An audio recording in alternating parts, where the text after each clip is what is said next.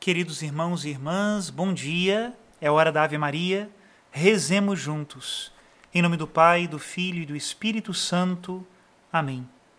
O anjo do Senhor anunciou a Maria, e ela concebeu do Espírito Santo. Ave Maria, cheia de graça, o Senhor é convosco. Bendita sois vós entre as mulheres, e bendito é o fruto do vosso ventre, Jesus. Santa Maria, Mãe de Deus, rogai por nós, pecadores, agora e na hora de nossa morte. Amém. Eis aqui a escrava do Senhor. Faça-se em mim segundo a vossa palavra. Ave Maria, cheia de graça, o Senhor é convosco. Bendita sois vós entre as mulheres, e bendito é o fruto do vosso ventre, Jesus. Santa Maria, Mãe de Deus, rogai por nós, pecadores, agora e na hora de nossa morte. Amém. E o Verbo de Deus se fez carne e habitou entre nós. Ave Maria, cheia de graça, o Senhor é convosco. Bendita sois vós entre as mulheres, bendito é o fruto do vosso ventre, Jesus. Santa Maria, Mãe de Deus, rogai por nós, pecadores, agora e na hora de nossa morte. Amém. Rogai por nós, ó Santa Mãe de Deus, para que sejamos dignos das promessas de Cristo. Oremos. Infundi, Senhor, em nossas almas a vossa graça, nós o suplicamos, para que nós que conhecemos pelo anúncio do anjo, a encarnação de Jesus Cristo, vosso Filho e nosso Senhor, cheguemos por sua paixão e morte de cruz, à glória da ressurreição da carne, pelo mesmo Cristo nosso Senhor. Amém. Em nome do Pai, do Filho e do Espírito Santo. Amém. Queridos irmãos e irmãs, hoje começamos o tempo do Advento, é o primeiro domingo do Advento, esse tempo tão belo de preparação para o Natal, que é marcado na liturgia e na oração da Igreja pelo tema da esperança. Esperança daqueles bens que nós já possuímos de algum modo. Já possuímos a Cristo, já possuímos a Sua graça, já sabemos o caminho para o céu, mas não possuímos isto ainda em plenitude. Esperamos possuí-lo plenamente.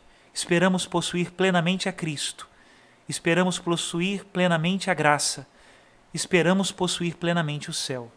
Junto com tantos irmãos e irmãs nossos que agora, neste vale de lágrimas, caminham em direção àquela morada definitiva que está no céu. Este tempo de advento, portanto, nos recorda que todos nós nos preparamos para o encontro com Cristo, seja ele na vinda do Senhor nos últimos dias, a parousia, a vinda de Cristo que nós esperamos, seja no momento da nossa morte. Todos nos encontraremos com Ele e essa deve ser a razão de nossa vida. Para esta primeira semana do Advento, eu separei um capítulo do livro A Infância de Jesus, escrito pelo Papa Bento XVI. Vai nos ajudar com certeza a viver melhor estes tempos de espera e de esperança.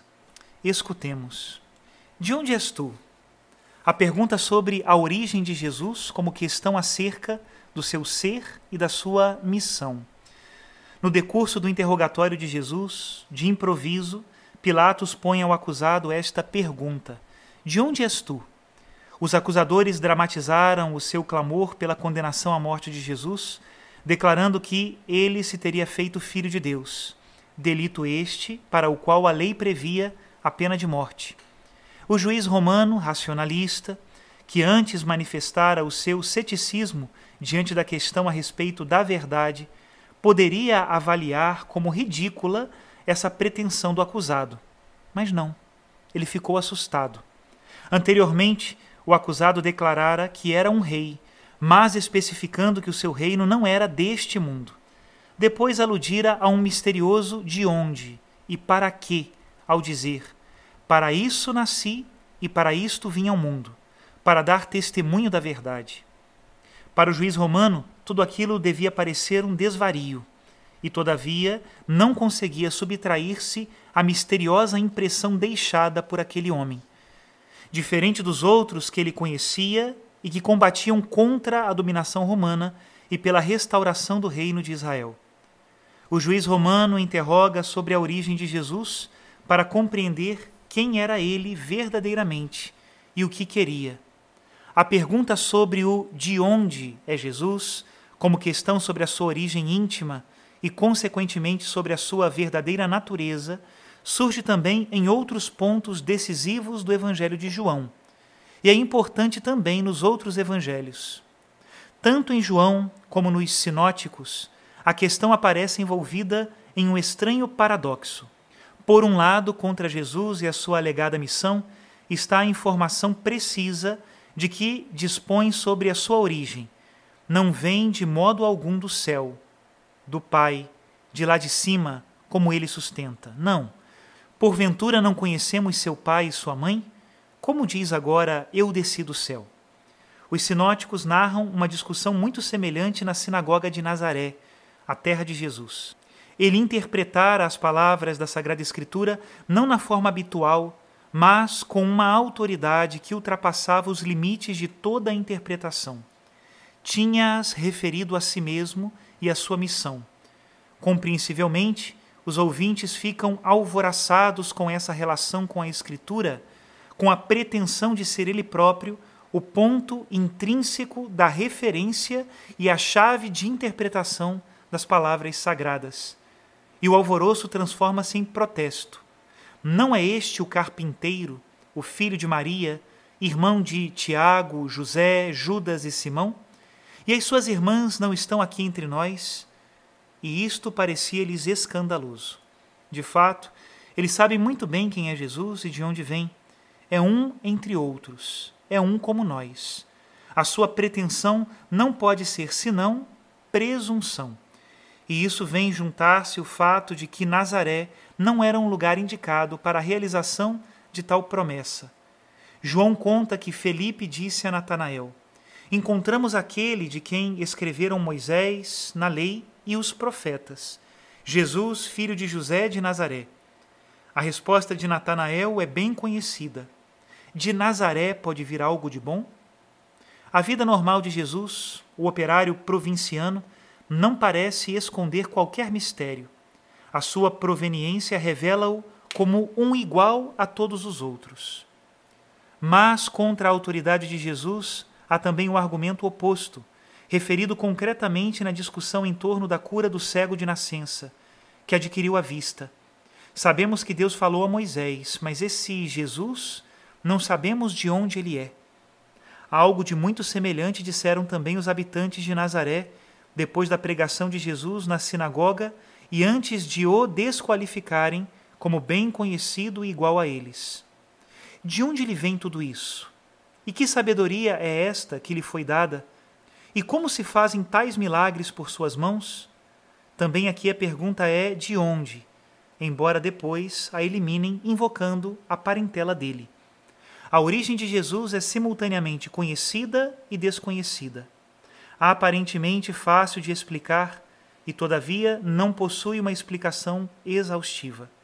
Em Cesareia de Filipe, Jesus interrogará os seus discípulos nestes termos: Quem dizem os homens que eu sou? E vós, quem dizeis que eu sou? Quem é Jesus e de onde vem? As duas perguntas estão inseparavelmente unidas. O objetivo dos quatro evangelhos é responder a essas perguntas. Foram escritos precisamente para lhes dar resposta. Ao abrir o seu evangelho com a genealogia de Jesus, Mateus quer, logo de início, colocar na justa perspectiva a questão sobre a origem de Jesus a genealogia como uma espécie de título para o evangelho inteiro.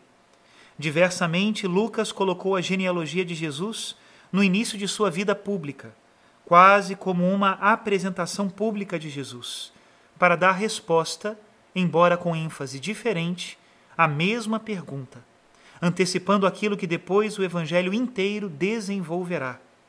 Procuremos agora entender melhor a intenção essencial das duas genealogias.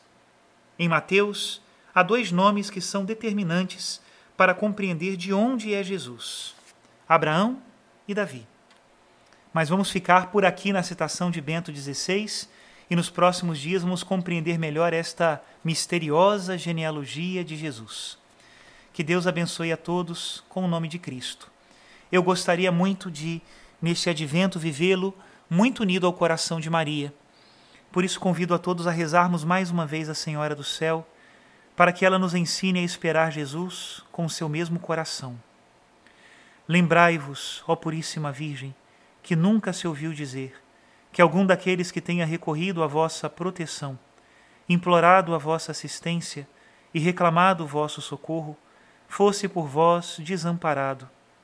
Igual eu, pois, com igual confiança, a vós, ó Virgem entre todas singular, como a mãe recorro, de vós me valho, e gemendo sob o peso dos meus pecados, me prostro aos vossos pés.